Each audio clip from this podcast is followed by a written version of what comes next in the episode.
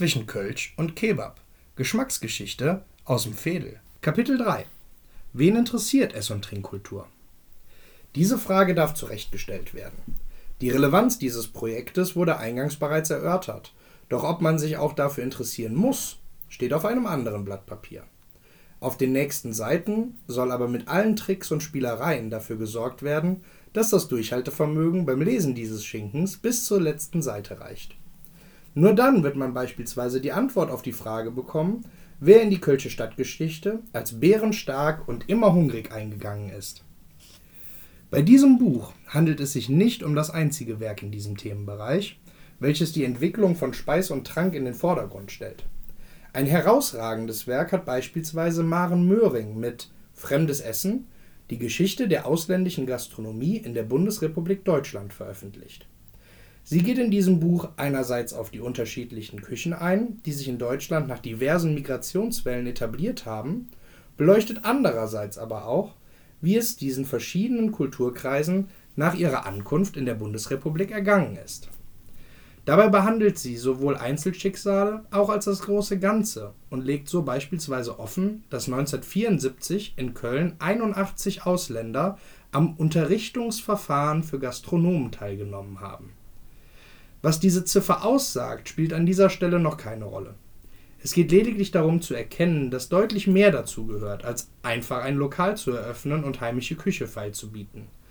Solche Unterrichtungsverfahren haben entscheidenden Einfluss auf den Prozess der Eingliederung von Migranten in die deutsche Gesellschaft genommen und sind nur einer von vielen Vorgängen, die absolviert werden mussten. Während Möhring sich mit Deutschland im Gesamten auseinandersetzt, dafür aber eine kleine Zeitspanne abdenkt, ergänzen ihre Informationen dieses spezifischere Werk über Köln wunderbar. Es ist also zu erkennen, dass Ess- und Trinkkultur nicht als ein einheitlicher Tatbestand zu verstehen ist, sondern als ein vielschichtiger Bereich, der anhand bestimmter Umstände unterschiedlich definiert werden kann. Man kann von der Ess- und Trinkkultur Kölns sprechen, aber auch größer gedacht von der Deutschlands. Es ist möglich zu analysieren, wie sich jene durch neue Einschübe von Eingewanderten entwickelt hat, aber auch, wie sich traditionelle Komponenten verändert haben. Ein lokales Beispiel dafür stellt der Heringssalat dar, der ohne Zweifel zu den Traditionsgerichten der Stadt zählt. Galt er vor dem Zweiten Weltkrieg noch als arme Leute essen, welches sich vor allem dazu eignete, personenstarke Haushalte zu sättigen, war nach dem Krieg vermutlich fast jeder glücklich darüber, einen oder mehrere Heringe zu ergattern. So sind hier äußere Umstände entscheidend dafür, welchen Stellenwert eine bestimmte Speise in der Gesellschaft hat. Während dies die eine Richtung der Kommunikation verdeutlicht, muss bei Ess- und Trinkkultur auch die entgegengesetzte beachtet werden. Sie wird nicht nur von äußeren Faktoren geprägt, sondern hat auch selbst Einfluss auf bestimmte Bereiche. So zum Beispiel die Nahrungsmittelindustrie Kölns zu Beginn des 20. Jahrhunderts. Dadurch, dass Ess- und Trinkkultur dieser Tage ein höherer Stellenwert zugeschrieben wurde, wuchs die Nachfrage auf manche Lebensmittel. Es florierten Firmen wie Stollwerk (Schokolade), Pfeiffer und Lang (Zucker) und selbstverständlich auch die verschiedenen Brauereien. Diese Unternehmen haben dadurch sicherlich auch ein hohes Maß an Wohlstand in Köln kreiert, was im Umkehrschluss wieder dafür gesorgt haben wird, dass ein Teil der Bevölkerung mehr Geld für Kulinarik ausgeben konnte so verlaufen die verschiedenen Bereiche der Ess- und Trinkkultur im Grunde genommen in einem Kreislauf und bedingen sich gegenseitig. Für Entwicklungen gibt es stets einen oder mehrere Auslöser, und da ist Ess- und Trinkkultur nicht die Ausnahme von der Regel. Schaut man sich beispielsweise die Häfen Kölns an, so erkennt man schnell, dass die Wasserwege und die Transporte über eben diese für die Stadt fortlaufend wichtig waren. Darüber wurde wiederum eine seemännische Klientel mit bestimmten Vorstellungen und Bedürfnissen in die Stadt gespült als Reaktion darauf etablierte sich in den 1960er Jahren im Kölner Mauritiusviertel die maritime Gaststätte Im Leuchtturm, die keine Wünsche für Seefahrer offen ließ.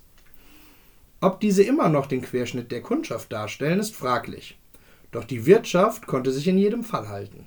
Viel entscheidender ist aber, was ihre Existenz über die Ess- und Trinkkultur aussagt. Ein wichtiger Ansatz jener im Kontext von Gastronomie ist es nämlich, Wohlfühlräume für unterschiedliche Gruppen zu schaffen. So ist Im Leuchtturm kein Ausnahmefall und man findet immer wieder sehr spezifische Lokale, die sich von der Masse abheben, um ein Heimathafen für ausgewählte Gemeinschaften zu sein. Am stärksten verbreitet ist dies wohl in Bezug auf ausländische Gruppen, von italienischen Kaffeebars über türkische Teestuben bis hin zu französischen Bistros bieten diese Lokalitäten Platz für kulturelle Entfaltung. Die Brauhäuser in Köln definieren sich seit jeher etwas weniger spezifisch und haben sich dadurch ausgezeichnet. Besonders zu Beginn des 20. Jahrhunderts ist in ihrem Kontext des Öfteren die Rede von klassenlosen Institutionen. Ohne Rücksicht auf den jeweiligen gesellschaftlichen Stand kann in Eintracht miteinander getrunken und gegessen werden. Inwieweit dies letztlich der Realität entspricht und welche Entwicklung sich diesbezüglich vollzogen hat, wird in den folgenden Kapiteln Klärung finden. An dieser Stelle geht es vornehmlich darum herauszustellen, dass sie für die Ess- und Trinkkultur Kölns elementar sind.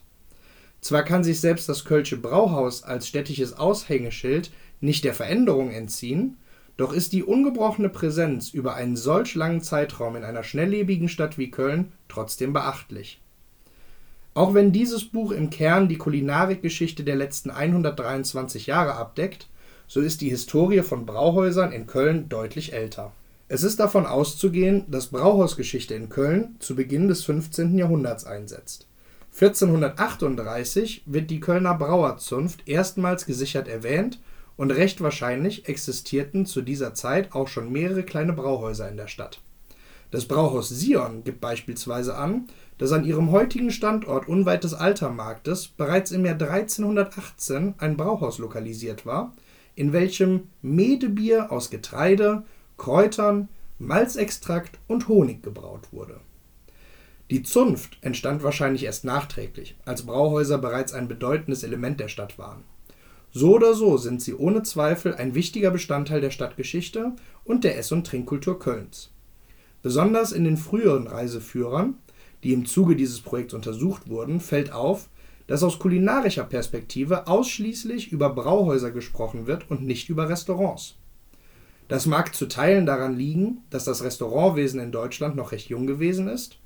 Hierzulande hat es sich erst im letzten Drittel des 19. Jahrhunderts gefestigt und damit vergleichsweise spät. In den Reiseführern aus dieser Zeit wird Kulinarik im heutigen Sinne deshalb noch keine große Rolle gespielt haben. Doch wird man Brauhäusern als universelle Einkehrstätten eine gewisse Bedeutsamkeit zugeschrieben haben. Hinsichtlich der Ess- und Trinkkultur Kölns untermalt dies erneut ihren Stellenwert. Interessant ist weiterführend, dass Brauhäuser wiederum in zeitgenössischer Literatur nur recht spartanisch erwähnt werden. Nimmt man beispielsweise Wolfgang Meyers und Werner Schäfkes 2020 erschienenes Werk Kölns Weg in die Gegenwart vom Ende des Kaiserreiches bis ins 21. Jahrhundert, so fällt auf, dass sowohl Brauhäusern als auch Restaurants kaum Beachtung geschenkt wird. Dabei handelt es sich nicht um einen Einzelfall, sondern davon auszugehen ist, dass Ess- und Trinkkultur historisch noch nicht das Maß an Signifikanz zugeschrieben wird, welches gerechtfertigt wäre. Glücklicherweise leisten aber renommierte und alteingesessene Brauhäuser wie das Päffgen ihren eigenen Beitrag, legen online ihre Unternehmensgeschichte dar und gliedern sie sogar in die Stadtgeschichte ein. So kann man mit wenigen Klicks spezifische Phänomene über Kölns Brauhäuser nachvollziehen, wie beispielsweise den Siphonverkauf, den es seit 1883 bei Päffgen und vielen anderen Kölschen Brauhäusern gibt. Auf diese Weise lässt sich frisch gezapftes Kölsch in verschließbaren 2-Liter-Glasgefäßen nach Hause transportieren und man kann den Biergenuss in seinen eigenen vier Wänden frönen. Im Übrigen eine Erscheinung, die während der Corona-Krise nochmal besonders populär geworden ist und an der sich sowohl Wirte als auch passionierte Kölschkonsumenten erfreut haben eine Verknüpfung wie diese zeigt in mustergültiger Ausprägung auf, wieso Ess- und Trinkkultur historisch relevant sind und dass die Forschung dahingehend ihren Beitrag leisten muss. Neben der allgemeinen stadthistorischen Literatur existiert in einem deutlich kleineren Ausmaß auch die charakteristische Kulinariklektüre zur Domstadt. Widmet man sich dieser, kann selbstverständlich mit einem ausgeprägten Bewusstsein für Ess- und Trinkkultur gerechnet werden Die Hintergründe vieler bekannter Speisen und Getränke lassen sich historisch einordnen und ergeben ein in sich schlüssiges Gesamtbild. So manche Anekdote lädt aber auch durchaus zum Schmunzeln ein. Beispielsweise die der an Karneval sehr beliebten Musemendelscher, einem süßen Gebäck, welches in heißem Fett ausgebacken wird.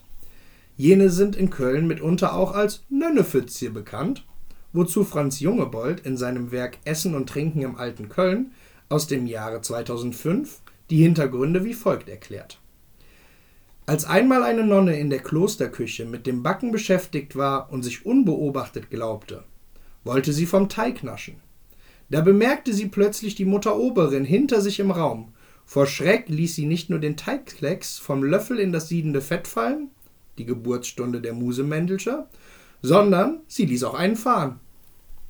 Auch wenn der Wahrheitsgehalt dieser Geschichte in Frage zu stellen ist, kommt es erfrischend daher, dass neben all den wichtigen Umständen, die sich an Ess- und Trinkkultur ablesen lassen, auch das Humoristische nicht zu kurz kommt. Bei einer Jeckenstadt wie Köln eigentlich unumgänglich. Auch in Sachverhalten, die eigentlich keinen ulkigen Hintergrund haben, ist hier und da etwas Erheiterndes zu erkennen. Beispielsweise beim jährlichen Pro-Kopf-Verbrauch von Kartoffeln zu Beginn des 20. Jahrhunderts denn die Kölner kamen dieser Tage auf stolze 300 Kilogramm. Heute ist er zwar wieder auf 75 Kilogramm gesunken, dennoch lässt sich auf dieser Grundlage schwierig Protest dagegen einlegen, dass Deutsche gerne mal als Kartoffeln bezeichnet werden. Besonders in Köln ist die Vielfalt rund um die Knolle auch schlichtweg zu verlockend.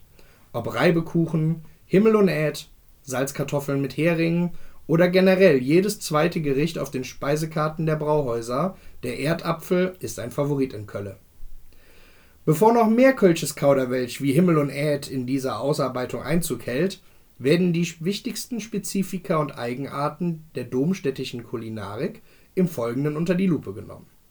Mit dieser Grundlage gewappnet, kann dann die Entwicklung in den abgegrenzten Zeitabschnitten untersucht werden.